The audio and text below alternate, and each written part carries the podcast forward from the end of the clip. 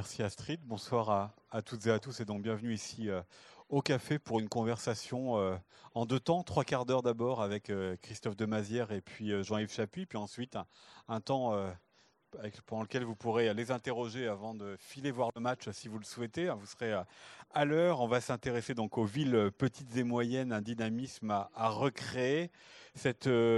Comment? Cette question euh, des petites et, moyennes villes, elle revient souvent euh, dans l'actualité, puis on l'a vu euh, encore peut-être à l'origine du mouvement des Gilets jaunes, avec des habitants qui, parce qu'ils résidaient dans ces villes jugés périphériques par nombre d'habitants ou périphériques par leur proximité avec les grands bassins d'emploi, se sentaient délaissés, éloignés des transports. Mais toutes ces villes ne connaissent pas la même réalité. C'est ce que nous allons voir ensemble. Je vais d'abord les interroger sur finalement qu'est-ce qui fait, euh, qu'est-ce que, qui fait du commun entre ces villes, avant que l'on s'interroge sur euh, cette question du dynamisme à recréer. Et on va commencer dans un instant avec vous, euh, Christophe Demazière parce que vous êtes professeur en aménagement euh, urbanisme à l'université de Tours. Vous avez publié des articles et des euh, chapitres euh, de livres sur les villes, alors de toutes les tailles. Hein. Vous êtes intéressé des petites villes aux grandes agglomérations, des villes d'ici aux villes d'ailleurs, puisque vous avez parfois comparé les villes de différentes géographies. Avec nous donc également Jean-Yves Chapuis. Vous êtes consultant en stratégie urbaine. Vous avez été enseignant élu ici à Rennes et vous avez euh, publié plusieurs livres sur la ville. Rennes, la ville archipel, qui est un concept qu'on aura l'occasion euh, d'aborder euh, ce soir. Profession urbanisme, encore l'an dernier, la ville n'est pas figée. Je l'ai dit, Christophe Demazière, ces villes-là, elles connaissent des réalités très différentes suivant la manière dont elles sont constituées, la proximité ou non qu'elles peuvent avoir avec d'autres. Quand on parle de petites ou de moyenne ville, ma question est double. Savoir d'abord peut-être un, ordre de grandeur au niveau du nombre euh, d'habitants et qu'est-ce qui, malgré leur diversité, ferait qu'elles ont quelque chose en commun. Bonsoir. Euh, alors, seuil, euh, enfin, nombre d'habitants, je dirais, métropole pour moi, 500, plus de 500 000 habitants, plus d'un demi-million d'habitants. Euh, donc à voir si euh, Rennes euh, métropole, puisque ça s'appelle comme ça institutionnellement, y est. Je pense qu'on est un petit peu, on est un peu en dessous. Mais, reste encore plus, mais, mais c'est pas grave. Donc moi je viens d'une grande ville française, Tours, puisque l'agglomération fait, fait 300 000. Donc vous voyez, il y a toute taille, de, toute taille de ville. Donc on a coutume de dire qu'une petite ville, c'est de 3 000 à 20 000 habitants. Et une ville moyenne, c'est de 20 000 à 100 000. Mais ce que je veux tout de suite ajouter, c'est que quand on dit ça, on parle d'une ville. Et c'est quoi une ville? C'est en fait une agglomération. C'est euh, des bâtiments relativement proches les uns des autres. En France, c'est moins de 200 mètres entre deux bâtiments. C'est ça qui va définir l'agglomération. Donc euh, l'agglomération rennaise, c'est en fait une, euh, une peut la voir euh, du ciel. Il y a une tâche, euh, il y a une tâche urbaine et autour il y a l'agriculture, les forêts, euh, etc. Et donc une petite ville, c'est aussi ça. Une petite ville, c'est pas une commune. Spécialement dans le contexte français où on a beaucoup de communes, une petite ville ou une ville moyenne, ça va être 3, 4, 10 communes. Et donc, du coup, on a un problème d'action, puisque ce qu'on connaît bien, c'est les communes et les maires. Ah, et pour revenir sur la deuxième partie, qui était qu'est-ce qu'elles peuvent avoir de commun, outre la question géographique, la question topographique, mais qu'est-ce qu'elles pourraient avoir de commun dans leur manière de vivre, dans leur manière d'être vécues sur un territoire où, euh, à l'heure de la mondialisation, à l'heure de la mobilité, on utilise en tout cas peut-être d'autres mots que ceux qui les caractériseraient. Ce qu'elles ont sûrement de commun, c'est une interrogation existentielle euh, sur, euh, voilà, sur notre avenir, parce qu'il n'y a pas de grand récit des petites villes ou des villes moyennes. Il y a par contre des grands récits sur les, métropoles, sur euh, euh, les, lotissements pavillonnaires, etc. Donc elles ont un problème, certaines ont un problème d'identité, mais certaines arrivent bien à se mettre en scène. Euh, il y a une collègue hein, qui a étudié les sites internet d'une centaine de petites villes en France et on voit qu'elles valorisent, je dirais, leur côté campagnard, euh, l'accès aux produits euh, de qualité, le marché, etc. Et aussi, on a des services, on a les médecins, on a l'hôpital, donc, on, donc venez chez nous. Mais il y a d'autres villes qui ne se mettent pas du tout en scène et donc qui se posent beaucoup de questions. Trop de questions, à mon avis. Ah on y viendra euh, tout à l'heure. Jean-Yves Chapuis, vous partagez euh, les réponses que vient de nous faire euh, Christophe de Mazière et lui qui a utilisé le mot de récit, vous qui l'avez beaucoup écrit, je crois que c'était en Rennes, justement, ville archipel, cette importance du récit. Là, vous ne pouvez que vous retrouver sur ce constat de la difficulté pour ces villes petites et moyennes à s'écrire un récit, à se raconter un récit. Oui, je partage tout à fait l'analyse que Christophe vient de présenter. Euh, parce que en fait, la difficulté, c'est qu'on reste trop souvent sur des visions institutionnelles ou quantitatives, finalement. Et il y a des villes moyennes ou petites qui marchent très bien. Je prends l'exemple de Niort, par exemple, qui a plus de population sur des missions, sur des métiers euh, métropolitains que Nantes, par rapport à la population, tout simplement parce qu'il y a les euh, assurances. Vous avez une ville comme Rodez, j'avais été très frappé.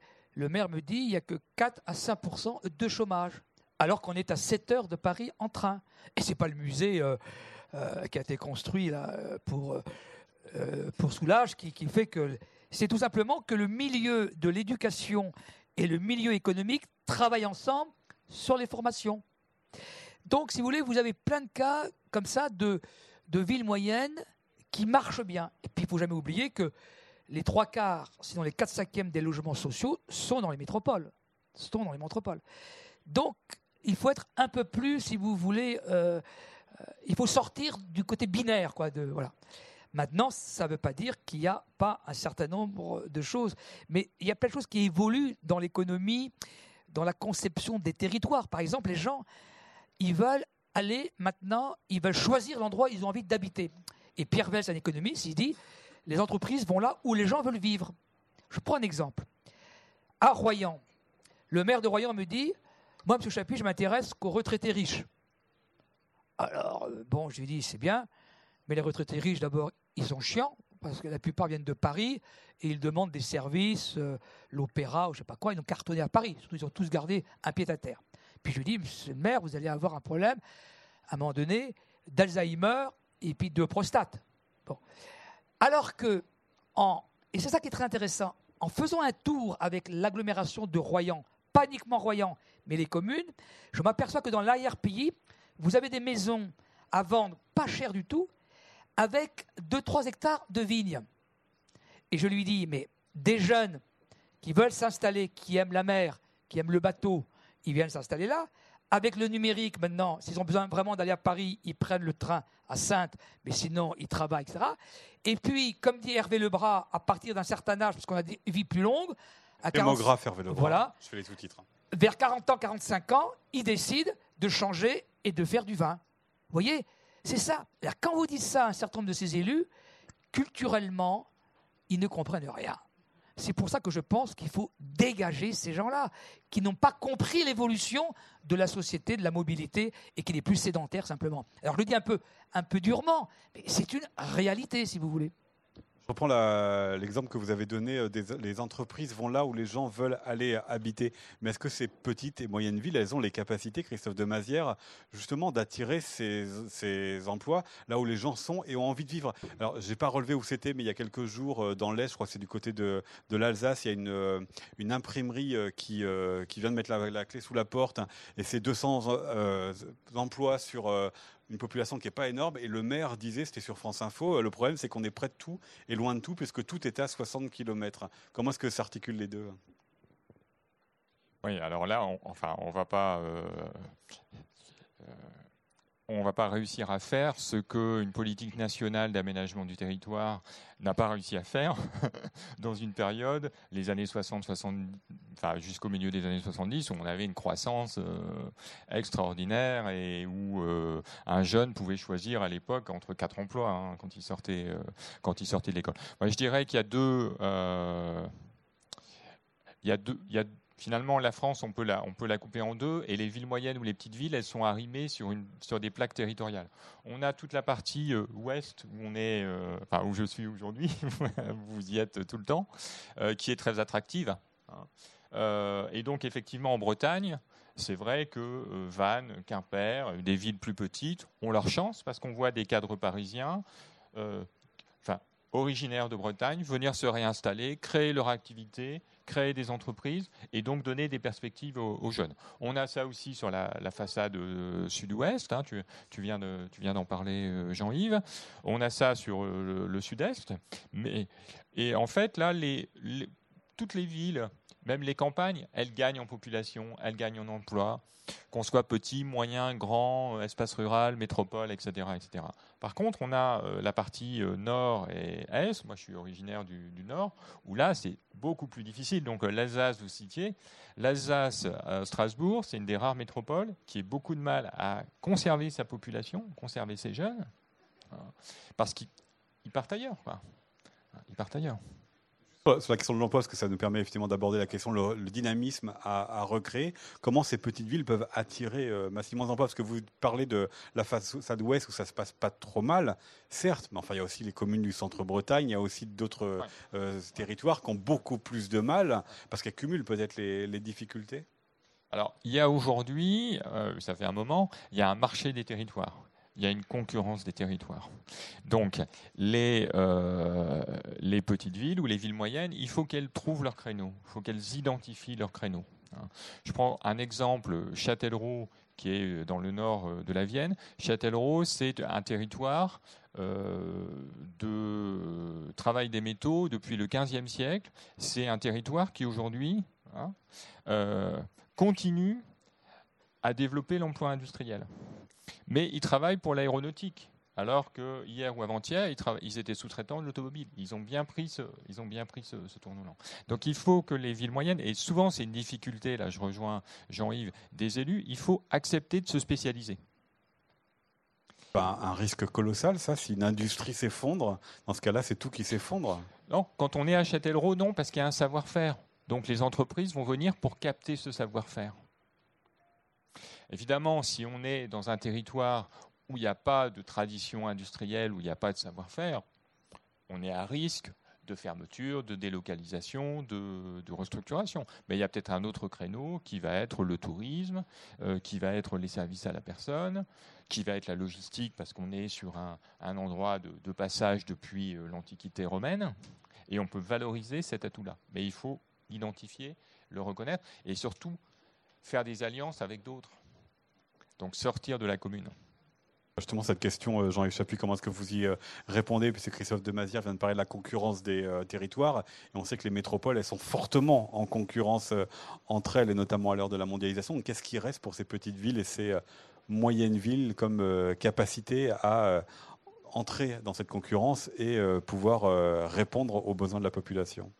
Mais il reste énormément de choses. Par exemple, vous voyez à Besançon, par exemple, vous avez euh, donc un savoir-faire qui est la miniaturisation. Aujourd'hui, vous avez plein de nouvelles entreprises qui ont besoin de cette connaissance-là. Voilà. Et donc, euh, euh, il y a du travail. Il y a du travail. Deuxième chose, c'est une ville hyper agréable parce qu'elle n'est pas trop grande, cette ville.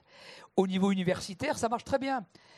Et même mieux, c'est que les universitaires qui sont nommés à Besançon, ils y restent parce qu'ils choisissent un mode de vie.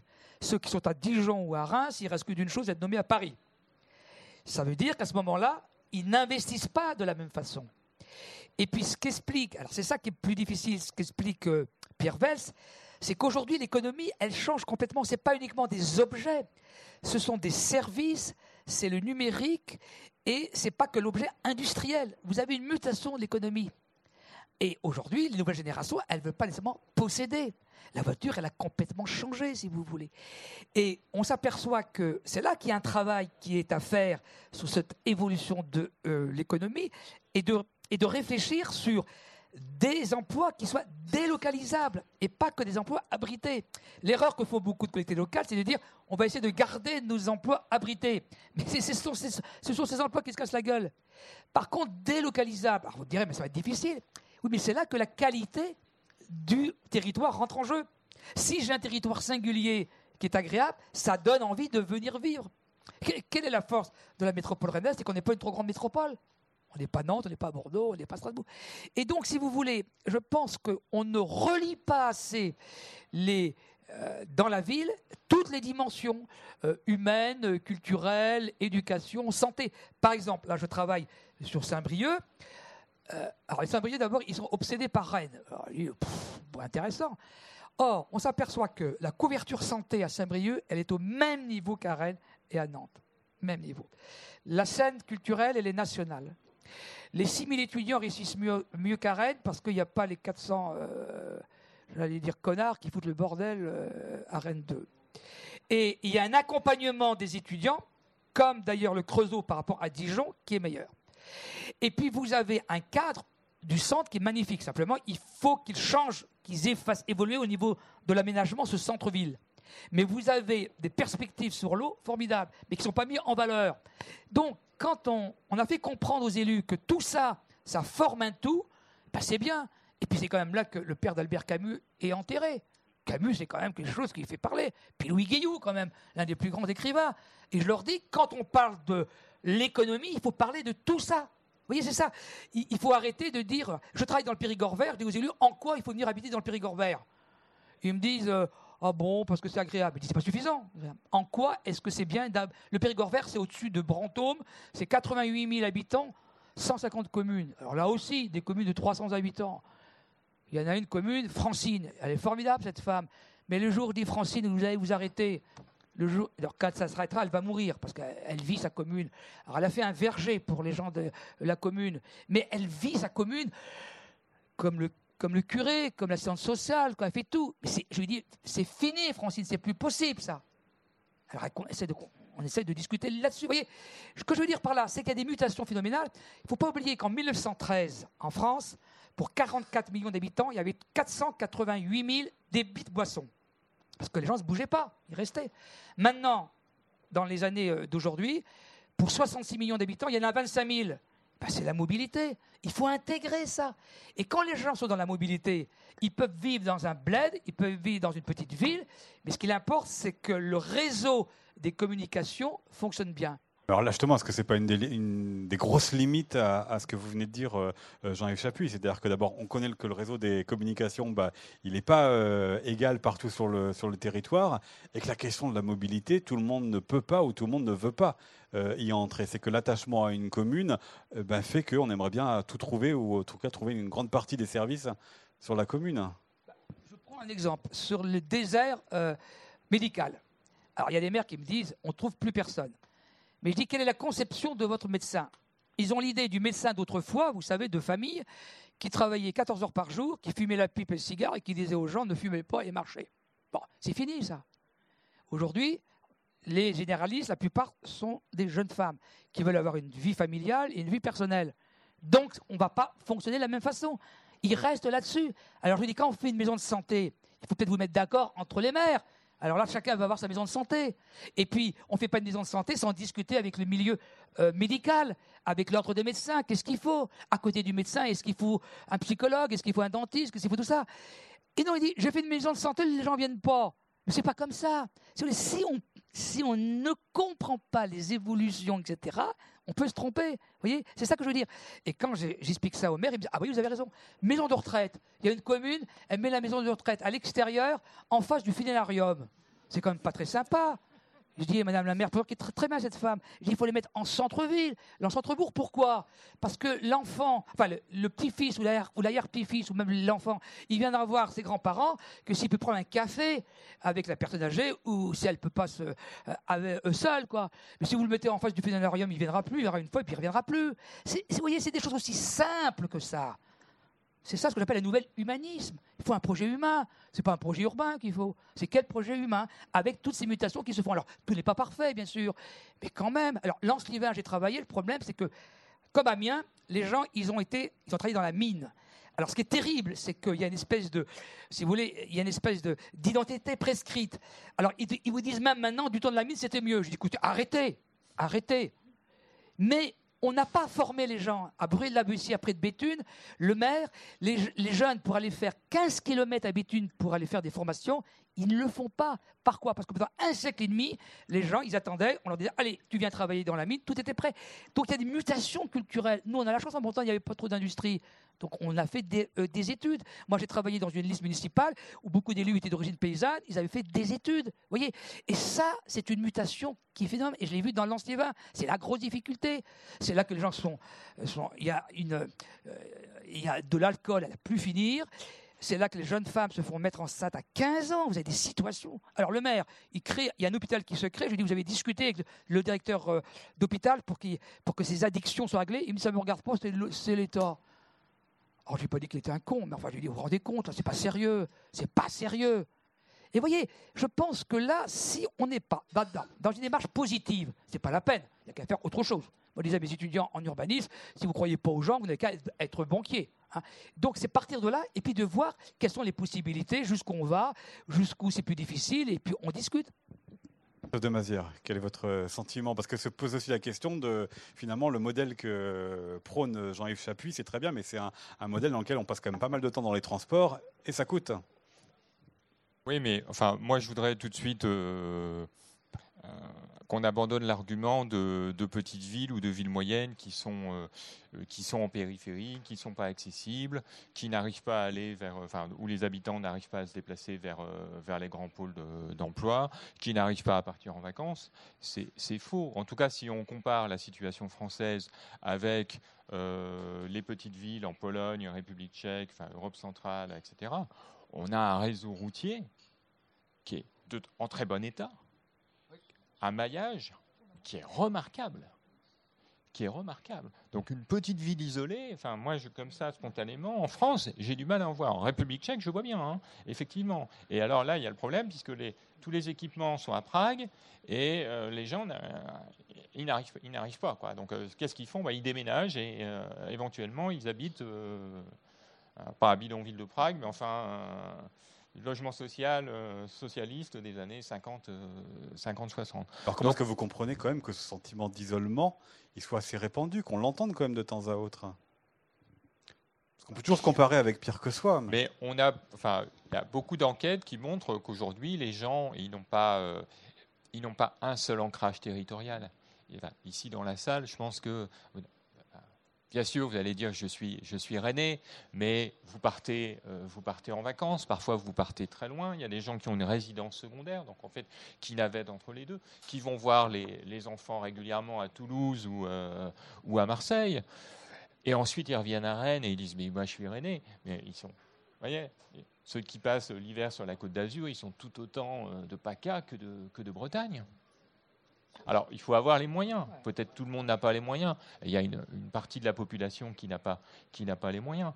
Euh, mais on ne peut pas dire que tous les habitants des petites villes ou des villes moyennes n'ont pas accès aux loisirs, aux vacances. Euh, Internet euh, permet, permet ça, la vidéo à la demande, etc. Oui, mais tout le monde n'a pas le même accès à Internet ou les mêmes usages d'Internet. Et pour la question des transports, si on en vient sur la question des transports en commun, donc les transports publics en grande partie, tout le monde n'est pas desservi de la même manière, on n'a pas le même accès. Hein.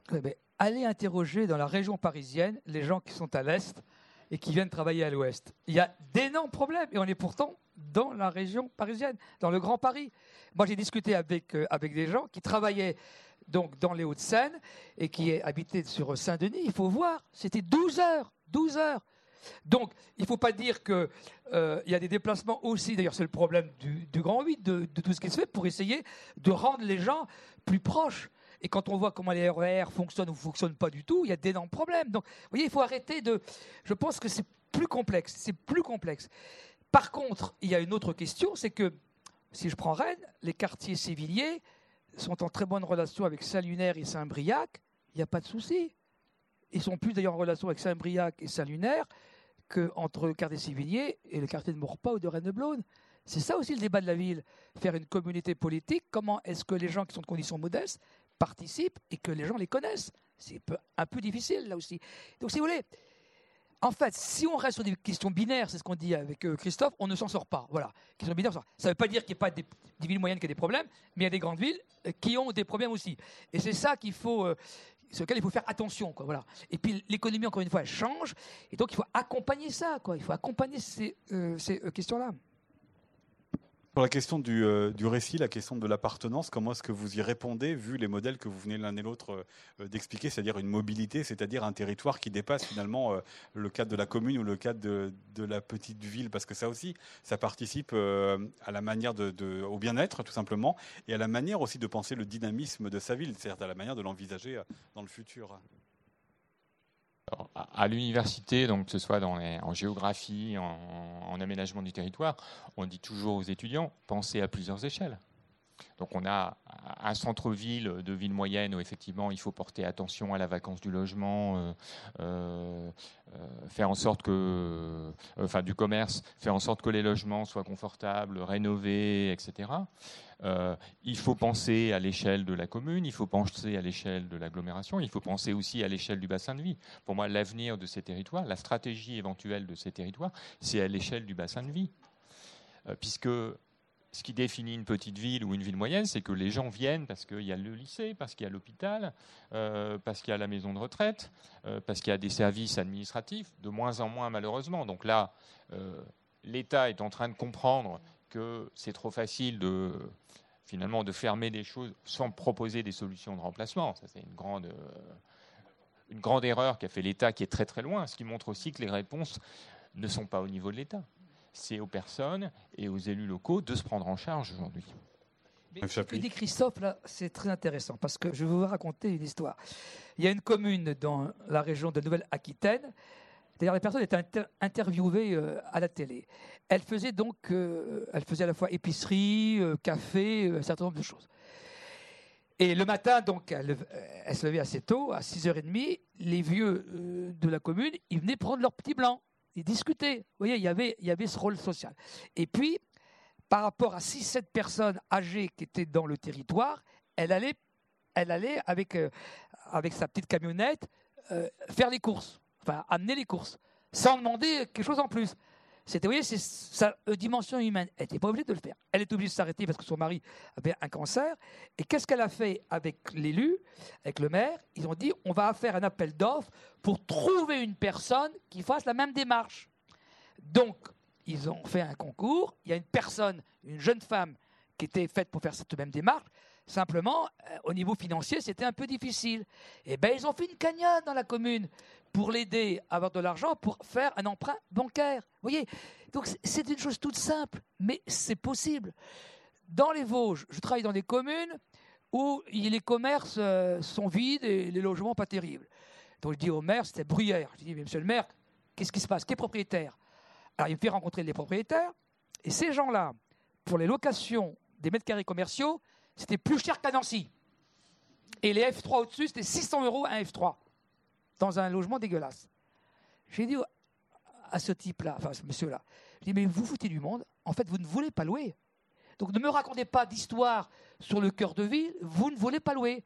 Alors comme c'est une mission qu'on faisait avec le département, l'État, on s'est fâché, on a appuyé le maire, et puis on lui a dit, c'est pas possible. Or, vous avez beaucoup de gens, beaucoup de gens, et plus qu'on imagine, qui ont des logements dans des centres-bourgs, mais qui ont leur logement à côté, et comme on est un pays de la rente, hein, suffit de dire Balzac, etc., eh ben les gens, ils n'en ont pas besoin.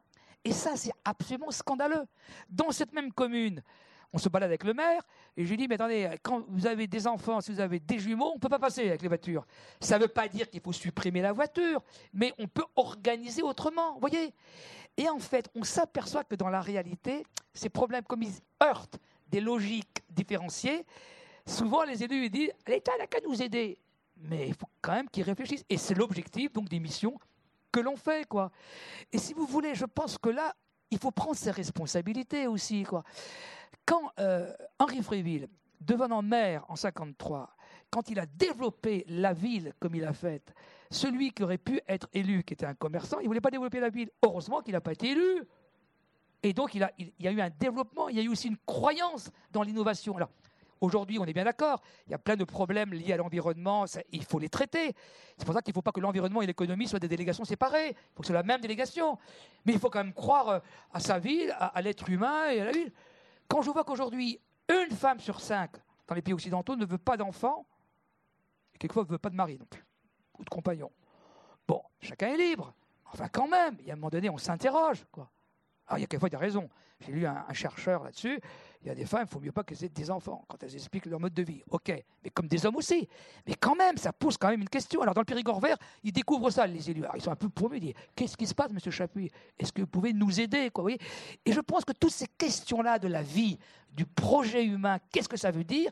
Il faut en parler. Or, trop souvent, les élus, ils font des scots, des PLUI, alors ça, ça y va, illisible, incompréhensible. On a fait le document, c'est terminé. Et il n'y a aucune stratégie derrière. C'est ça qu'il faut travailler. Simplement, ça met en cause beaucoup de choses. Donc, il faut se déloger de soi-même. Si je peux me permettre, dans la Bible, il y a la cananéenne, je ne sais pas si vous savez, cette femme qui vient voir le Christ et qui lui dit euh, Ma fille est malade, on m'a dit que tu faisais plein de miracles, est-ce que tu peux faire un miracle? Et le Christ dit eh, Oh, moi je travaille pour Israël, toi tu es à côté, hein, terminé. Et donc elle ne lâche pas. Et finalement, il sauve sa fille. Eh bien, il faut toujours se déloger de soi-même. C'est ça la vraie question. Alors même si le Fils de Dieu, certes fait homme, il a du mal, donc pour les élus, ce n'est pas toujours facile. Mais vous voyez, ces questions-là de fond, il faut se les poser. Quand Edmond Hervé a décidé de euh, contractualiser le PLH commune par commune, c'est parce qu'il était voté par la métropole et pas appliqué. Donc il a dit, bah, ça suffit, on va, on va voter. Vous allez vous engager. Il faut s'engager. Et s'engager, quelquefois, c'est des débats difficiles. Mais demander aux gens ce qu'ils veulent, euh, moi j'ai élu 31 ans, tout ce que j'ai fait, j'ai fait contre les ans. Alors le RIC, fait du RIC, il n'y aurait pas de métro, il n'y aurait pas de logement social. Alors c'est bien Il faut faire attention. Ça ne veut pas dire qu'il ne faut pas débattre avec les gens, ça ne veut pas dire qu'il ne faut pas échanger. Mais quand on est élu, quand on travaille avec des cadres et des, compétences, d'où l'importance des instituts, il faut avoir des convictions. Sinon, à quoi ça sert? Christophe de Mazière, euh, peut-être deux points au moins, mais plus si vous le souhaitez hein, par rapport à ce qu'a dit euh, Jean-Yves Chapuis sur lequel vous, vous interroger, c'est à la fois cette question du projet humain. Pour vous, euh, je, pose je pose deux questions en même temps, que ça vous répondez comme vous le souhaitez. Hein. Est-ce que pour vous c'est la clé du, développement de ces petites et moyennes villes? Et puis la question que vient d'aborder à la fin Jean-Yves Chapuis, cette question de comment composer avec des habitants qui peuvent alors envers le maire, mais aussi envers les autres habitants, avoir des désirs contradictoires ce qui est normal. D'abord, ce que je voulais dire, c'est qu'on m'avait dit que c'est toujours difficile de parler après Jean-Yves Chapuis, et euh, je confirme, donc je ne vais pas citer euh, la Bible, la Bible ou les, auteurs anciens. Euh, je ne suis pas assez lettré pour, pour ça.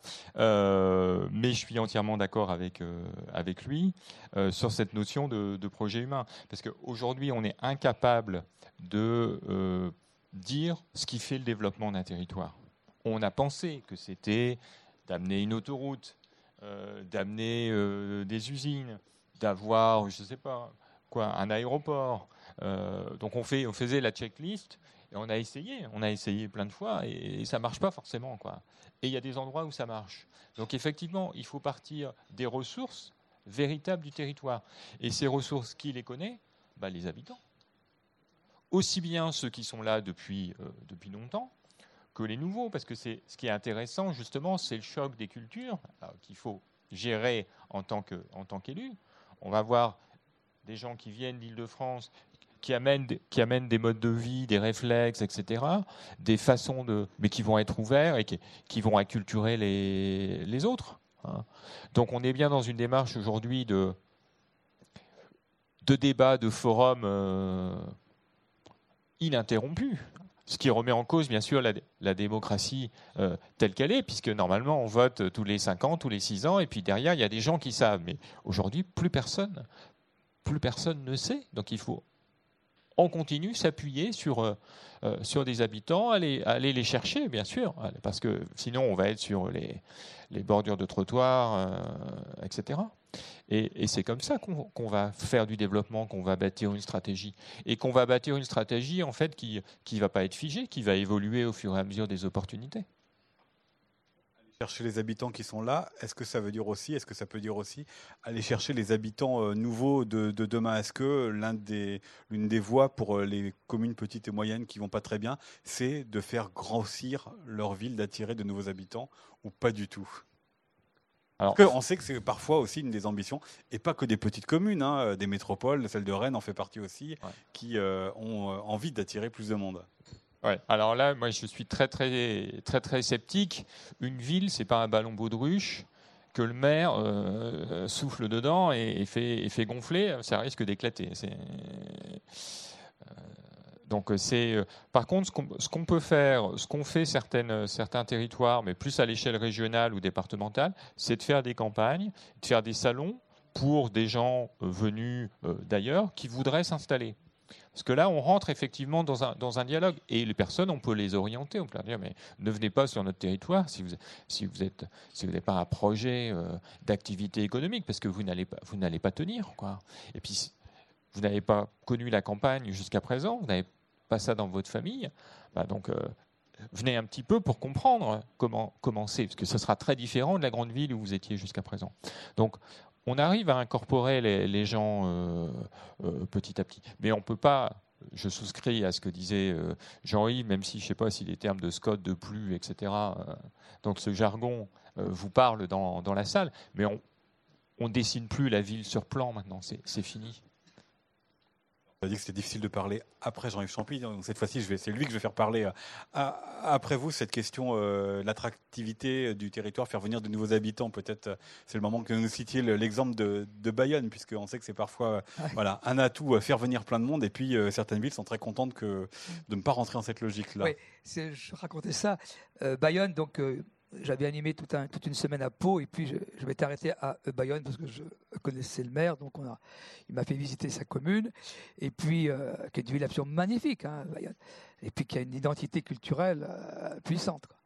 Et le lendemain, je reprends mon, train, alors j'achète le Monde, puis les gars me disent Ah, vous êtes de la Bretagne? Ah ben moi, je suis d'origine euh, briochine. Alors, alors je dis Quand vous allez prendre votre retraite, vous allez revenir en Bretagne Et bien non, non, je reste dans le sud parce qu'il y a la mer et la montagne, puis il fait plus chaud. Bon. Puis après, il me dit, j'espère que la LGV s'arrêtera bien à Bordeaux, qu'elle ne descendra pas jusqu'à Bayonne. Alors, j'ai rien dit, mais c'est quand même intéressant, quoi. C'est-à-dire que là aussi, il y a des contradictions extraordinaires, là. Et ça me fait penser aussi, ce matin, je prenais le métro, il y a une dame euh, qui discute dans le métro, et je lui dis, ah, c'est agréable le métro. Ah, elle me dit oui, mais vous savez, j'étais contre le métro au début, mais c'est drôlement bien le métro. Et je dis, mais pourquoi vous étiez contre le métro? Ah, dit parce que j'avais peur que le maire fasse une ville de. Les gens nous disaient Hervé veut faire Mexico. Alors je leur dis mais Mexico c'est 22 millions d'habitants. Alors je veux bien qu'on on est à 210 000, qu'on a des on a on a envie de, grossir, mais de passer à 210 000 à 22 millions c'est un peu difficile. Comme quoi là aussi c'est très difficile, c'est que les gens ils ont il y a des espèces de fantasmes si, si vous voulez. En fait ce que les gens nous disent d'accueillir c'est bien, de l'emploi tout ça, mais qu'on reste entre nous, quoi, un peu. Donc c'est ça qu'il faut, qu'il faut travailler, quoi. Et c'est, et c'est pas toujours facile. Et l'histoire du centre, là, l'histoire du métro, heureusement qu'on n'a pas suivi les verts, qu'on n'a pas fait le tramway, parce que le tramway est passé sur les quais. C'est-à-dire que tout le centre au niveau commercial serait cassé la gueule. Or, quand Edmond Hervé a décidé de faire le Columbia, tous les commerçants du centre historique étaient contre. Et ça s'arrêtait en deux minutes. Le jour où il a dit, je vais dire le nom des commerçants du centre historique qui ont investi dans le Columbia. Et là, tout de suite, vous voyez, mais je ne dis pas par méchanceté, mais les gens ont des stratégies. Et le fait que le métro passe dans le centre, ça a permis de développer la visitation, l'hôtel Dieu et maintenant le palais euh, du commerce. Alors on peut critiquer, après c'est un autre débat. Mais ce que je veux dire, si ça, ça n'avait pas été fait, on ne parlerait plus du centre euh, commercial. Et le choix du métro était fondamental, voyez. Et donc c'est pour ça que, alors c'est quelquefois difficile, parce qu'on peut se tromper. C'est ça qui fait que, mais c'est à la fois passionnant. Et ces débats-là, ils s'arrêteront pas. Et ce que demandent les gens, la démocratie continue, c'est pas de rajouter des institutions en disant, il y en a qui disent, il faut que les députés réunissent euh, les, habitants et les électeurs dans leur circonscription tous les 15 jours. Mais pour discuter des lois, c'est ridicule, je suis foutu du monde. Ils sont représentants, ils doivent expliquer, ils peuvent faire des comptes rendus, mais par contre, par contre, suivre en démocratie continue, c'est-à-dire s'occuper du vieillissement, par exemple. Le vieillissement des gens est une vraie question. Est-ce que vous avez déjà joint aux liens sociaux? Une fois, JP me dit j'aimerais bien que vous animiez un débat sur le vieillissement. Alors, il y avait le service médico-sociaux de la ville, du, de l'agglo, du département, de la région et de l'État. Moi, je dis je ne vais pas animer ça, ça ne m'intéresse pas avec, avec des. Je vais vous faire venir un philosophe, Pierre Tavalo, sur les âges de la vie. Alors, il me disait toujours faites ce que vous voulez. Et donc, je vais venir. Et qu'est-ce qu'il explique, euh, Tavalo Le problème du vieillissement, c'est bien sûr à un moment donné un problème médico-social, mais c'est avant tout comment je garde des liens sociaux? Et vieillir, c'est pas de rester jeune, c'est de rester adulte. C'est une vraie question, ça aussi. Bon, vous voyez, les logements, moi, quand j'étais adjoint à l'urbanisme, je ne signais pas les permis tant qu'une sociologue, Monique Eleb, avec Alexandre Chemeton, n'avait pas regardé la conception des logements. Ça n'a pas été continué. C'est dommage. Parce que les gens, le jour ils ne sont pas contents de leur logement, ce n'est pas le promoteur qui vont voir, c'est l'élu. Donc vous voyez, il y a à la fois une demande de participer à des choses, mais aussi une, demande aux élus de s'investir beaucoup plus. C'est pour ça qu'il faut arrêter d'attaquer la verticalité. Edmond Hervé est un élu vertical, mais il discutait continuellement avec les gens. Tu dis, oh non, il faut faut faire l'horizontal. On va demander aux gens ce qu'ils veulent. Les gens, qu'est-ce qu'ils veulent? Ils veulent être tranquilles chez eux, ce qui est normal. Donc, vous voyez, c'est là où il faut faire très attention au discours, je dirais, euh, faux en disant, on va demander, voilà, Non, c'est plus compliqué. Ça ne veut pas dire qu'il ne faut pas écouter ce que les gens vous disent, mais si vous n'avez pas de conviction, de volonté, et je pense que c'est la force de Rennes depuis 1953. Euh, et d'ailleurs, quand vous dites que la ville de Rennes, qui fait 5000 hectares, entre Fréville et Hervé, on a acheté 2303 hectares, les gens disent c'est un régime communiste. C'est pas possible. Mais ça nous a permis de faire des opérations publiques dans lesquelles on a mélangé euh, les produits logements. Et si aujourd'hui, vous l'avez peut-être vu sur France 2, on fait des logements régulés, c'est-à-dire des gens qui ont des revenus modestes, on ne vend pas à plus de 2800, simplement on garde le foncier pour que les gens, quand ils revendent, dans la mesure où il y a de l'aide publique, ils revendent au prix, etc., c'est fondamental. La première ville qui le fait, c'est quand même pas normal. Vous voyez, c'est tout ça. Il faut discuter de tout ça. Puis ceux qui ont de l'argent, eh ben, ils achètent le privé euh, complet à 4 000, 5 000 euros. Mais c'est ça la ville. Et donc, si on n'est pas capable de permettre ça et de créer ce qu'on appelle une communauté politique avec des gens très, très, très différents, euh, c'est pas euh, possible. J'ai travaillé avec le maire de Saint-Germain-en-Laye, qui était un type, il avait peur de tout. Je lui ai dit, mais quand vous allez dîner le soir, le mec qui vous sert, il ne gagne pas 3 000 euros par mois, donc il faut faire des logements aidés. Ah, mais je n'avais pas pensé à ça. C'est quand même terrible. Il était haut fonctionnaire, aux finances, énarque. Petit idiot en étant euh, énarque. Hein. Bon. Euh, vous avez parlé à deux reprises du lien social. J'aimerais bien entendre Christophe de Mazière sur cette question-là. C'est euh, petites et moyennes euh, communes, comment est-ce qu'elles y répondent?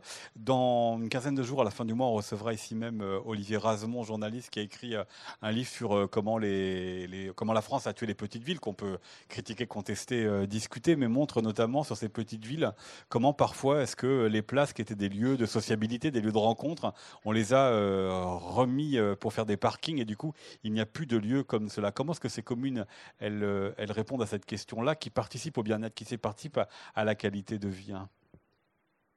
Alors, elles y répondent dans la diversité, mais là, il y a, euh, une, grande différence qui est, euh, la taille. Hein.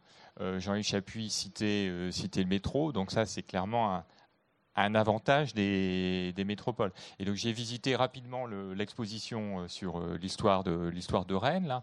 Et en fait, quand on arrive au XXe siècle, on a toutes les euh, modes. Hein. C'est-à-dire qu'on a transformé les grands places en grand espace de, de parking. J'ai même retrouvé des parcs-mètres voilà, qui m'ont rappelé mon enfance. Mais toutes les grandes places des grandes villes, c'était juste pour stocker les, voitures sauf qu'on les a sortis. Euh, on a fait venir les transports en commun, on a trouvé euh, des systèmes. Alors c'est clair que les, petites villes, souvent, sont encore dans ce modèle-là. Où il faut, euh, enfin j'étais hier à Nogent-le-Rotrou, la place principale, c'est que des c'est que parking. C'est c'est vraiment étonnant. Donc, il reste du coup comme lieu de sociabilité, lieu pour simplement que les gens qui habitent un même territoire, une même commune, se connaissent bah, se rencontrent Je pense qu'il faut largement les, réinventer. Donc, ce qu'on me, racontait hier sur, sur nos gens le retrouvent, donc une, une petite ville, 20 000 habitants euh, dans le Perche, euh, où euh, il n'y a pas d'études supérieures. Donc, les, les, les, jeunes qui habitent là, ils vont, ils vont à Chartres, ils vont à, ils vont à Versailles 50 ans de puis ils reviennent le week-end et ils s'emmerdent. Et au bout d'un moment, ils se sont dit, mais bon, on s'emmerde, on s'emmerde, on s'emmerde. On va pas dire ça tout le temps. Donc, ils ont organisé une tournée des bars, des cafés euh, tout à fait traditionnels où ils n'iraient où ils n'iraient euh, jamais, qui doivent être dans les 500 000 euh, originels, avec un peu de musique, etc. du coup, voilà, ils causaient avec les, gens du coin et voilà, ils ont fait quelque chose, ils ont identifié des possibilités, ils ont monté un festival aujourd'hui. Donc euh, voilà, mais donc euh, c'est par des petites initiatives que ça peut que ça peut se faire plutôt que par des grands gestes qui sont on va je vais retirer toutes les voitures du parce que là ça va être la, levée de bouclier et c'est fini. Même si moi je pense qu'il faut le faire. Mais, mais c'est pas par ça qu'il faut commencer Alors, ce qui est marrant, c'est que le livre de M. Rasbon, parce que moi, je l'avais fait venir à Pau, on avait débattu, en fait, le titre est un peu accrocheur, mais ça, c'est l'éditeur. Et en fait, quand vous lisez le livre, il démontre qu'il y a plein de petites villes qui marchent très bien. Mais ça, c'est le côté un peu vicieux. Vous savez, comme la presse ne travaille pas, pas les animateurs, mais les journalistes, donc ils aiment bien que ce soit binaire. Comme ça, c'est facile. Les métropoles ont tout et les autres n'ont rien. comme ça, peu facile. La deuxième chose, ce que dit Christophe, c'est que là aussi, j'ai vu des urbanistes dans des petites communes qui supprimaient toutes les bagnoles. Ce qui n'a pas le temps. Alors, c'était des jeunes urbanistes parisiens qui disaient qu'il faut laisser aussi une place pour la voiture, aménager, etc. On n'est pas, pas à Paris, on n'est pas à Rennes, tout ça. Mais à Rennes, il faut faire attention. On a l'idée d'élargir le centre piétonnier. Très bien. Et même sans doute de supprimer, puisqu'on aura quatre ou cinq stations euh, de métro, de supprimer euh, tous les bus qui passent. Mais quand on est une personne âgée qui a, qui a 70, 80 ans, il y a des gens, c'est pas évident. Alors moi, je pense que les personnes âgées n'habiteront plus dans les centres. Enfin, c'est un vrai problème quand même, vous voyez. Et donc, toute décision qui est prise, il faut bien réfléchir aussi aux, évolutions, je dirais, de la société. Et c'est ça l'intérêt du travail avec des urbanistes, avec l'université, pour essayer de, complexifier euh, ce qu'est l'être humain. Les plus jeunes et les plus âgés, alors les plus âgés en qui, qui rencontrent des problèmes de dépendance, est-ce qu'ils ont leur place dans ces petites et moyennes euh, communes? Est-ce que vous parliez des jeunes qui s'ennuyaient euh, en rentrant euh, chez eux alors qu'ils pouvaient vivre dans des plus grandes villes. Vous avez parlé tout à l'heure de la question des EHPAD. Est-ce que finalement ces petites et ces euh, grandes villes, elles sont aussi dessinées et pensées avec eux? Bah, Il faut qu'ils aient leur place, ça c'est clair. Sinon, il n'y a pas de, société. Là aussi, je pense que ça, dépend, des, ça dépend des endroits. Il y a, des, territoires qui n'ont pas besoin que, Jean-Yves vienne les voir pour comprendre qu'effectivement, l'EHPAD, euh, ça va faire vivre le café, le, fleuriste, euh, voilà, et ça, ça, va créer de, l'animation, ça va permettre aux personnes qui sont encore valides de sortir, de prendre le bus et de, faire un tour. Donc, c'est, c'est, effectivement une attention, des petits efforts. Euh, c'est pas parce que les gens sont vos électeurs qu'il faut se qu'il faut travailler euh, comme ça. Ça c'est ça c'est plus du tout la logique. Euh, c'est la logique ancienne, ça. C'est l'ancien monde. Oui, mais et, la question aussi des, enfin, des, jeunes aussi, enfin les, alors les enfants certes, mais aussi les jeunes adultes. Est-ce que euh, les petites villes elles sont faites pour eux? Alors là, il y a, je dirais, encore plus de travail, parce que les Bon, les personnes âgées, elles ont euh, travaillé, elles ont euh, voilà, dans, dans, une fonderie, dans une imprimerie, euh, dans un magasin, elles étaient commerçants, donc ils sont du coin, ils connaissent le territoire. les jeunes, ils ont moins de repères. Et là, il faut vraiment donc j'ai aussi hier à Châteaudun, parce qu'on fait, on fait tout un trajet en ce moment sur, sur les petites villes, et il y a un point d'information jeunesse voilà, c'était le truc vraiment nécessaire. Alors ici à Rennes, ça paraît, euh, ça paraît absurde parce qu'il y a tout, etc. Mais avec quoi? Des ordinateurs, des, voilà, des magazines et surtout du, personnel qui, les accueille et qui, qui leur propose des solutions, quoi, qui va être de, de trouver une mobilette, de trouver un moyen de trouver le permis, de trouver un stage quand on est en troisième, puisque c'est obligatoire, mais il faut le trouver le stage il, y a, plein de choses à faire. Vous avez un bon exemple avec Orgère. Le maire, il a mis la, maison de retraite en plein centre. Il a mis euh, des logements, mélangé logements privés et logements sociaux. Il a demandé aux promoteurs, en rez-de-chaussée, de faire des commerces. Mais il s'est payé 40 recours contre son projet. Il faut du courage. Et aujourd'hui, tout le monde trouve ça génial. Simplement, il note que par rapport aux jeunes qui viennent avec les logements sociaux, il y a beaucoup de jeunes qui, sont, qui ont besoin d'être accompagnés. Donc ils s'interrogent, comment est-ce que j'accompagne voyez? Donc vous avez les élus qui s'interrogent, qui réfléchissent. Bon, ils s'aperçoivent aussi que comme il y a moins de gens qui ont la foi chrétienne, il faut avoir un lieu pour les enterrements, pour que les gens se retrouvent, voyez? Et ça, ça veut dire quand vous êtes dans cette dimension humaine, vous pouvez avancer. Mais c'est une sacrée volonté, parce que je vous promets que la bagarre qu'il a menée, hein, ça n'était pas facile. Et, le château qui est, à côté, là, le, noble, il est venu, il a voulu lui casser la gueule. Alors, si les nobles sont mal polis, ça ne va pas du tout. Alors il s'est fait bon. Mais ce que je veux dire, c'est que, parce qu'il a racheté tout le domaine pour euh, faire un parc, tout ça, mais je vous promets que quand je vois ces maires, là, alors il se sert du poids de Rennes Métropole. Ça, c'est ça qui est intéressant. C'est pour ça d'être fait dans une agglomération, les gens font attention. Mais si vous voulez, il a quand même été vachement courageux. Hein. Or, il y a beaucoup d'élus qui disent si l'État pouvait faire la ma place, je sais pas quoi là. Si je poursuis un peu ma, question des jeunes, notamment des jeunes adultes, est-ce qu'il n'y a pas le risque de voir une partie de ces, alors surtout les petites villes plus que les moyennes villes, vieillir trop jusqu'à disparaître? Oui, oui, il y a ça, euh, y compris d'ailleurs de la part des communes littorales qui, à un moment donné, ont eu les stratégies euh, d'attirer des retraités, mais aujourd'hui qui ont 20, 25 ans de plus. Et donc là, ça coûte cher de mettre en accessibilité totale euh, l'espace public. Mais il y, a des, solutions, il faut faire preuve d'imagination. Là, moi, j'ai un exemple, c'est Chinon. le, le, maire, donc c'est Yves Dauge, hein, il a bien identifié qu'il y avait euh, des euh, jeunes qui étaient susceptibles de venir travailler, mais il n'y avait pas de logement pour eux. Donc il a construit un foyer des, jeunes, euh, qui est partagé d'ailleurs avec, le lycée, puisque le lycée maintenant fonctionne en, alternance, et ça fonctionne très bien. Sinon, il mettait les jeunes dans la galère, en fait, sur les routes le soir, etc., à rentrer et à pas, pas fréquenter le territoire, à pas causer avec les personnes du, du coin, et il ratait tout vieillissent, mais vieillissent partout, parce que dans les petites communes, les gens vous disent, il n'y a plus que des vieux. Mais à Rennes, les gens vieillissent, simplement comme il y a 60 000 jeunes, ça ne se voit pas. Mais enfin, on vieillit, on vieillit tous, quand même. Bon, il faut faire 1500 logements pour garder de la population. Bon. Mais l'autre chose, par exemple, et c'est ça ce que dit Christophe qui me fait penser, Perros-Guirec, qui est une station bien 7000. Les nouveaux élus, ils font aucun effort pour le logement social. C'est-à-dire que même les gens qui travaillent dans les hôtels ou dans les restaurants, euh, quand ils sont hors saison, ils trouvent chez l'habitant. Quand c'est euh, pendant la saison, les habitants ils préfèrent louer ça à des touristes. Donc c'est un premier scandale. Puis il n'y a plus que des vieux, donc il y a plein de commerces qui s'en vont, parce que quand vous êtes très âgé, vous mangez quand même moins bien, vous buvez moins, enfin il y en a qui boivent aussi. Enfin, je veux dire, ils sont en train de, ils sont en train de se casser la gueule uniquement parce qu'ils n'ont pas compris qu'une ville, elle a besoin d'avoir des classes d'âge extrêmement différentes. Et moi, je l'ai vu dans Pau, j'ai travaillé, il y avait une commune la plus riche. Alors le maire, il me dit, bah, euh, j'ai des gens aisés qui ont des grandes maisons, mais ils vieillissent. Alors après, c'est les femmes qui vivent plus longtemps aujourd'hui. Alors je dis, bah, donc, prendre un appartement euh, à, sur le boulevard des euh, Pyrénées. Ah non, elles veulent rester là. Mais je dis, elles ont besoin de service à la personne. Oui, mais vous n'avez jamais fait de logement aidé. Donc les gens ne peuvent pas venir. Vous n'avez pas voulu travailler sur les transports en commun. Donc, monsieur le maire, c'est à cause de vous. Et après, le gars, il n'est pas content. Parce qu'il pensait que c'est riche, comme ça, etc.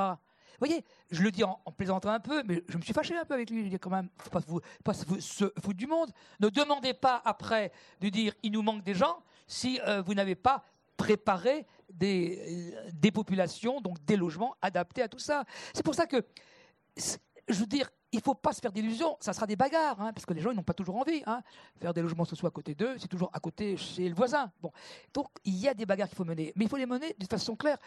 Quand Edmond Hervé a fait son centre euh, islamique euh, dans Rennes-le-Blône, ça a été terrible. Plus, la population, une personne qui votait pour lui. Et là, qui lui dit nos filles vont être violées, nos logements vont perdre de la valeur, tout ça. Il n'a pas cédé. Il n'a pas cédé. Est-ce qu'aujourd'hui, on referait ça? Je ne suis pas certain. Je ne suis pas certain. Et donc, parce qu'aujourd'hui, on est dans des, il y a des souffrances et des, parce que c'est ça aussi. La France est avec l'Iran, l'Afghanistan et un autre pays, on est le plus malheureux. Ouais, enfin dedans, mais aussi des, oui, d'accord. Enfin, aussi des sondages en Irak, en Syrie et en Corée du Nord, donc on peut. C'est quand même, c'est quand même bizarre. Comme c'est les Américains qui ont fait. c'est quand même bizarre, quand même. Enfin, je veux bien, mais qu'on ait des problèmes au mais enfin qu'on soit au niveau de, ces pays. Ah si, moi je, l'ai vu plusieurs fois. Oui, le sondage existe, mais je le conteste, je me permets de le bah, contester. Bah, raison. Parce qu'on prend tous les pays du monde, et je suis pas sûr qu'en Syrie ou en Corée du Nord, on puisse donner son opinion Tout à fait. comme on l'entend. Voilà. Enfin quand même. quand même. Et puis je termine peut-être par la question du, patrimoine, qui peut être un atout aussi d'attractivité, un atout d'identité, un atout pour faire euh, euh, récit. Est-ce que c'est comme ça aussi qu'il est utilisé euh, dans des communes qui sont parfois confrontées à une vraie difficulté Le patrimoine, ça coûte cher parfois à entretenir, à conserver. Hein en même temps, ça peut être un facteur d'identification. Hein. Oui, bah, c'est là où il y a quand même beaucoup d'outils, euh, des financements euh, disponibles, euh, mais il faut faire preuve d'imagination. Le commerce en rez-de-chaussée, peut-être que voilà, c'est terminé, la cellule est, la cellule est trop petite, peut-être qu'on peut en, fusionner deux, faire l'accessibilité aux, personnes à mobilité réduite pour que vraiment il y ait, il y ait des clients qui, qui viennent. Donc c'est un ressort ça a ses limites quand même le, patrimoine. C'est-à-dire c'est bien pour le touriste, c'est bien pour nous en, week-end, mais le, la personne qui habite là, patrimoine, elle y est sensible, mais elle veut quand même aussi des services. Facteur d'attachement Oui. à sa commune, Oui.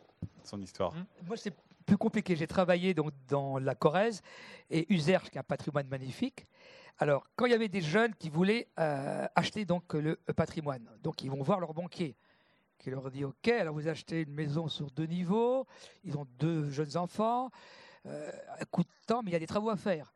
Et vous savez combien? Ah bah non, je sais pas encore. Écoutez, il y a un lotissement là avec des terrains et des maisons à faire à 120 000, allez-y là. Et les gens ne vont pas acheter des maisons à deux niveaux s'il n'y a pas de jardin pour les enfants. De la même façon qu'une personne âgée ne va pas acheter une maison à deux, trois niveaux si elle est âgée et qu'elle se dit qu'est-ce qu'elle va devenir après? Et comme là, les bâtiments de France, quelquefois, je vois Userge, là je me suis fâché avec le service de l'État, ils ne veulent pas que ça bouge, et ben ça n'avance pas. Sauf les quelques touristes qui achètent. Donc c'est là aussi, il faut aussi que les responsables, qu'ils soient de l'État, des côtés locaux, ils, se mettent à la place des gens qui veulent acheter. Donc la personne qui veut faire du euh, patrimoine, elle se pose toutes ces questions-là. Puis le banquier il va dire, allez donc acheter un, terrain. Vous voyez? Donc faut... moi je me suis rendu compte que là, il y avait quand même des sacrés discours euh, faux cul, quoi. Faux cul. Un mot de la fin, faut cul. hein. Faut l'assumer. hein. Mais c'est pas tout à fait le mot de la fin, puisque évidemment, je vous encourage à présent à, à poser vos questions à Christophe Demazière et à Jean-Yves Chapuis, qui, qui souhaitent poser une première question. Monsieur, on va vous apporter un micro pour qu'on puisse vous entendre. Bonsoir, bonsoir à tous. Alors ma question s'adresse à Monsieur Jean Demazière ou Chapuis. Chapuis, Jean-Yves Chapuis. Euh, C'était donc une question très précise sur euh, des données chiffrées. Vous m'entendez?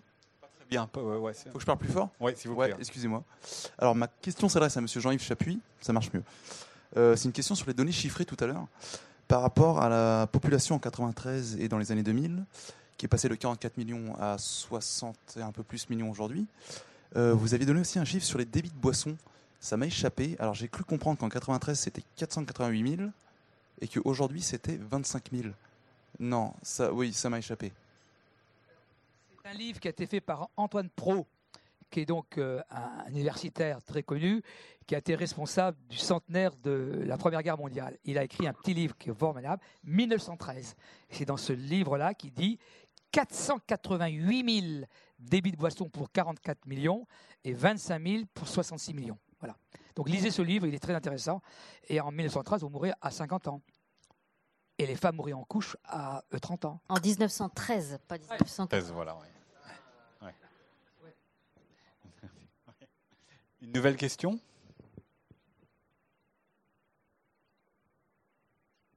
Oui, monsieur.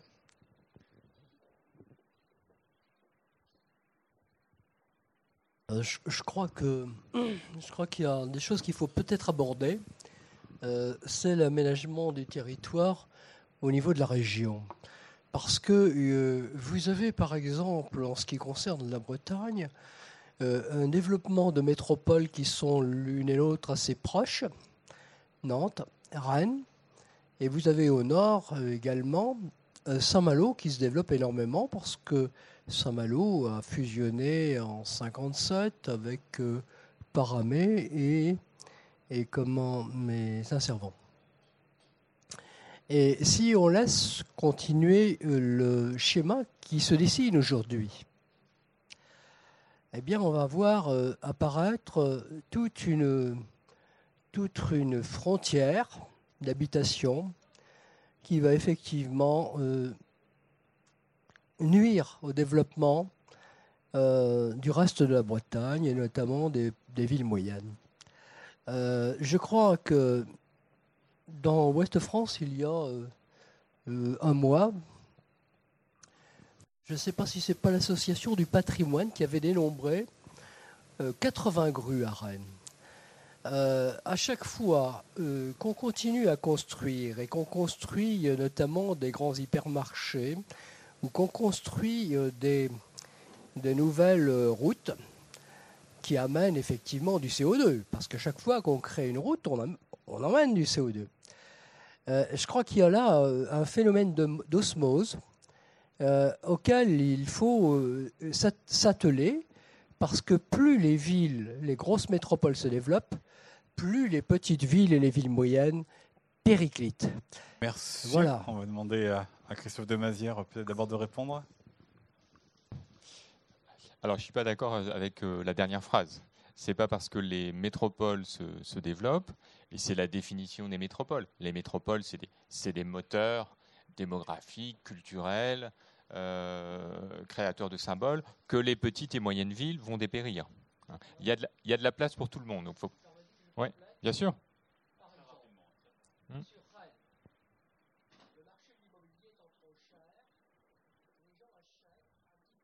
À fait.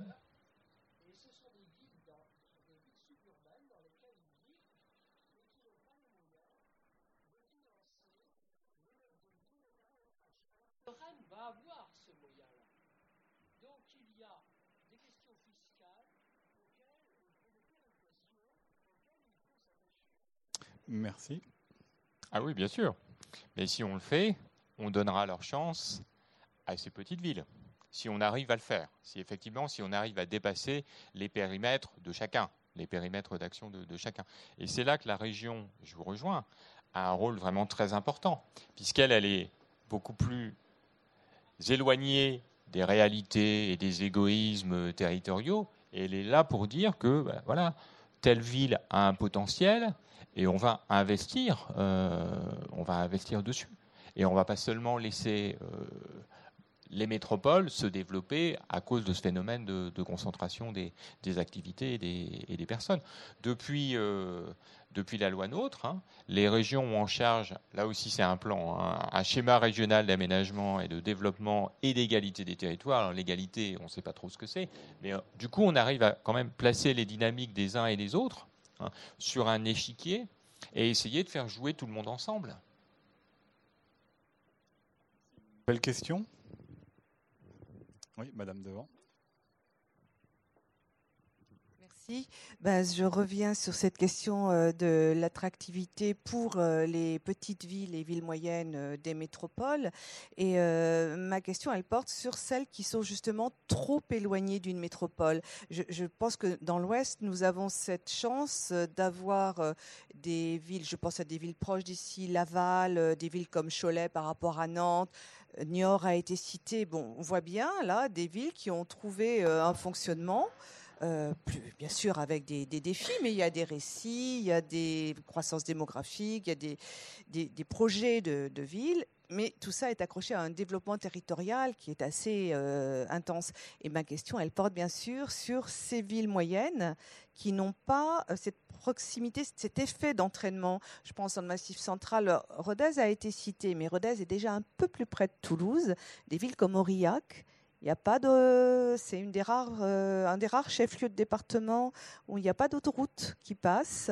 Euh, bon, il y a quand même l'obstacle de la montagne. Et euh, ces, villes-là, on sent qu'elles elles fonctionnent un petit peu comme un, un, peu un refuge. C'est-à-dire c'est une manière très agréable de quitter la, la grande ville, mais donc on, peut avoir envie de vivre comme ça. On peut avoir envie de vivre dans une ville de 40-45 000 habitants qui a tous les services. Hein. Il y a absolument tous les services à Aurillac. Mais on est vraiment très loin de tout. Donc par rapport à la, mixité des classes d'âge et des activités, c'est beaucoup plus difficile. Donc ma question, euh, c'est voilà, même à l'échelle européenne, ces villes qui sont loin des métropoles, comment ça peut se passer? Puis à l'échelle française, est-ce qu'on voit euh, ben, dans les politiques menées des choses qui peuvent raccrocher ces villes-là?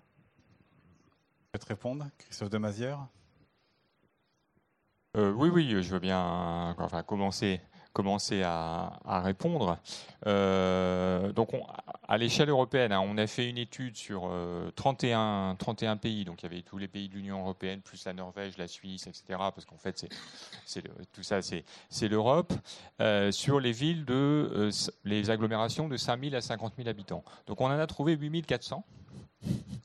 Euh, ce qui représente plus de 125 millions d'habitants. Donc ça veut dire que c'est une réalité quotidienne des Européens de vivre en ville petite et moyenne. Maintenant, pour venir à ta question, euh, Catherine, euh, il y a effectivement des villes qui sont éloignées.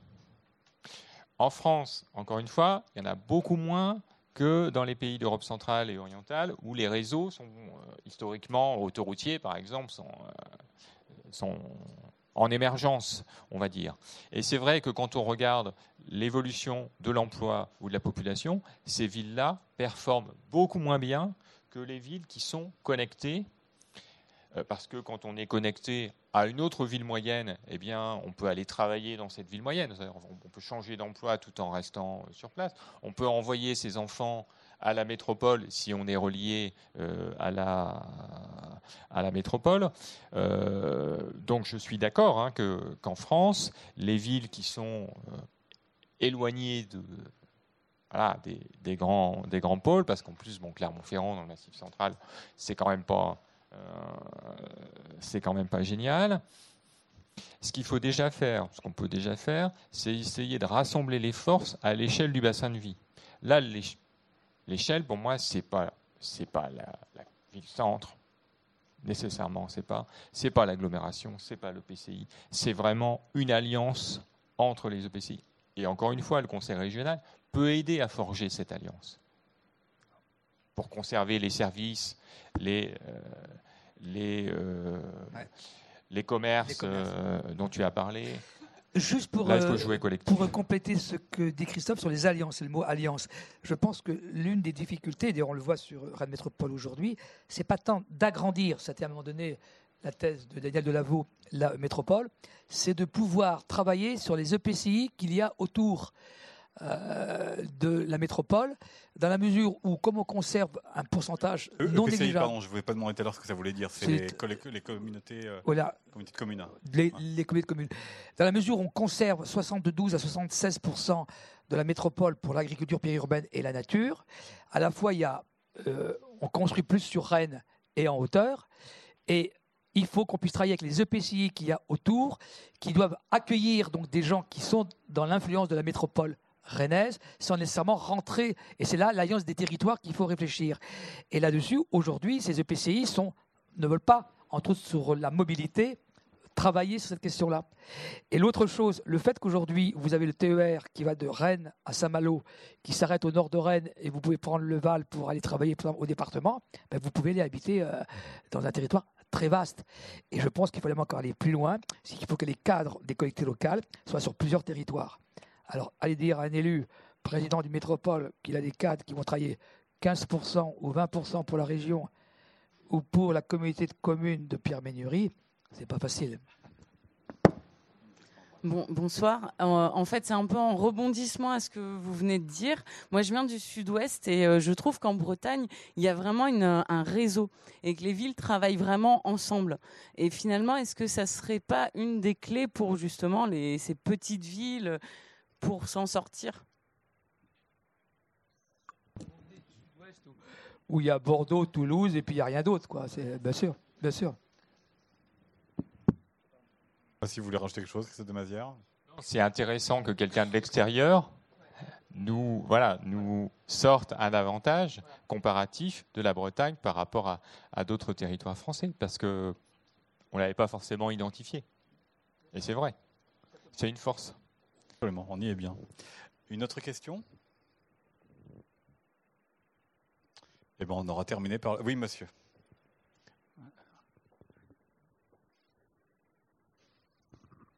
Oui, bon, euh, moi j'aurais une question un petit peu qui rejoint celle de, monsieur. C'est un peu, euh, effectivement, euh, le développement de la métropole autour de Rennes ne va-t-elle pas en concurrence des développements des communes, euh, enfin des villes périphériques. Euh, je pense à Fougères, Redon, euh, Vitré, qui malheureusement, enfin bon, n'ont pas le même dynamisme. Et je trouve que à Rennes, maintenant, on arrive peut-être à avoir des problèmes de densité urbaine assez fortes. Bon, j'ai rien contre, mais ceci étant, est-ce qu'on pourrait pas développer un peu plus le territoire extérieur euh, qui, à mon sens, le, le mérite, hein, et où on a une qualité de vie euh, qui peut euh, bah, correspondre à, la, je dirais, à ce que souhaitent les habitants. Voilà. moi, je reviens sur les alliances de territoire. C'est là que la métropole doit travailler avec des villes comme Fougères sur les alliances de territoire. Mais le maire de Fougères, parce que je suis allé faire une conférence chez lui, il me dit j'ai 1000 étudiants, c'est bien, mais je dis vous n'avez pas de café. Les étudiants, ils rentrent à Rennes. Donc, si on prend des étudiants, il faut accepter un peu de bruit. Sinon, ce n'est pas, pas euh, possible. C'est-à-dire que là, il y a aussi un vrai débat. On veut, on veut avoir un certain nombre de choses, mais pas les inconvénients de toute situation. Ça, c'est le premier point. Par contre, cette ville, elle se développe remarquablement bien, parce que là aussi, il y a un savoir-faire lié euh, à la chaussure. Alors, à l'époque, ceux qui faisaient de la chaussure ont fait une grosse bêtise de vouloir continuer de la chaussure pour tout le monde. Il faut faire de la chaussure de luxe. Ça marche très, très, très bien. Et les, et les ceintures et tout ça. C'est là aussi qu'il faut transformer euh, l'économie. Et puis, vous avez deux théâtres, deux théâtres. Vous savez des choses extraordinaires. Donc, si vous voulez, euh, moi, ça m'a beaucoup frappé en discutant. Mais j'ai dit au maire, il faut que vous passiez un contrat. Alors, l'agence d'urbanisme aujourd'hui travaille sur Fougères, sur Dinan, sur Lamballe et peut-être sur Saint-Brieuc. Mais là aussi, il faut que la métropole elle soit plus active. Alors, président est d'accord, il faut bouger tout ça, si vous voulez. Mais pas nécessairement agrandir, si vous voulez, voilà. Mais vous avez tout à fait raison. Et il y a beaucoup de gens qui veulent vivre.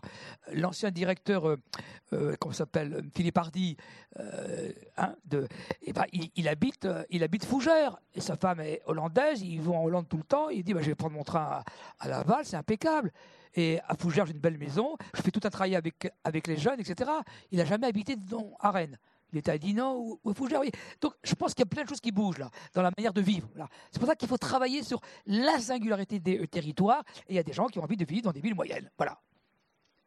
De Mazière, si vous voulez rajouter quelque chose oui, enfin, moi je suis d'accord avec ce que vous dites. Il y a vraiment un équilibre à trouver entre le développement métropolitain et le développement des, autres villes. Mais après, il faut préparer, c'est ce qu'a expliqué Jean, il faut préparer les, il faut préparer ce développement. Il faut poser les conditions de ce développement. Ce développement ne se fera plus euh, comme il se faisait euh, hier, où on pouvait avoir tout, tout, type de commerce, par exemple tout type de service. C'est sûr que j'imagine que la métropole rennaise concentre un certain nombre de commerce rare, quand on habite Fougères, si on a, pas, un meuble, un bien d'équipement à acheter, un ordinateur, c'est on va d'abord venir faire son choix euh, ici. Mais il y a quand même des créneaux qui restent pour Fougères. Pas Fougères, me demande monsieur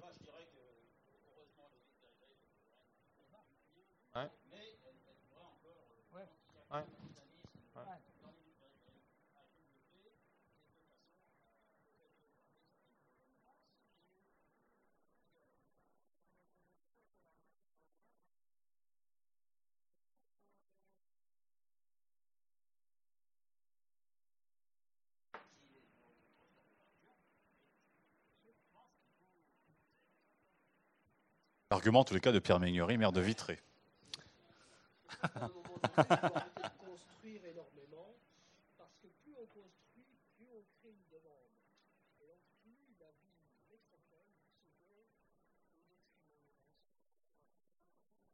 Vous savez, pour travailler dans des villes où il y a plutôt des populations qui s'en vont, eh ben, quand euh, je parle de Rennes, les gens ils disent Ah, vous avez de la chance. Hein.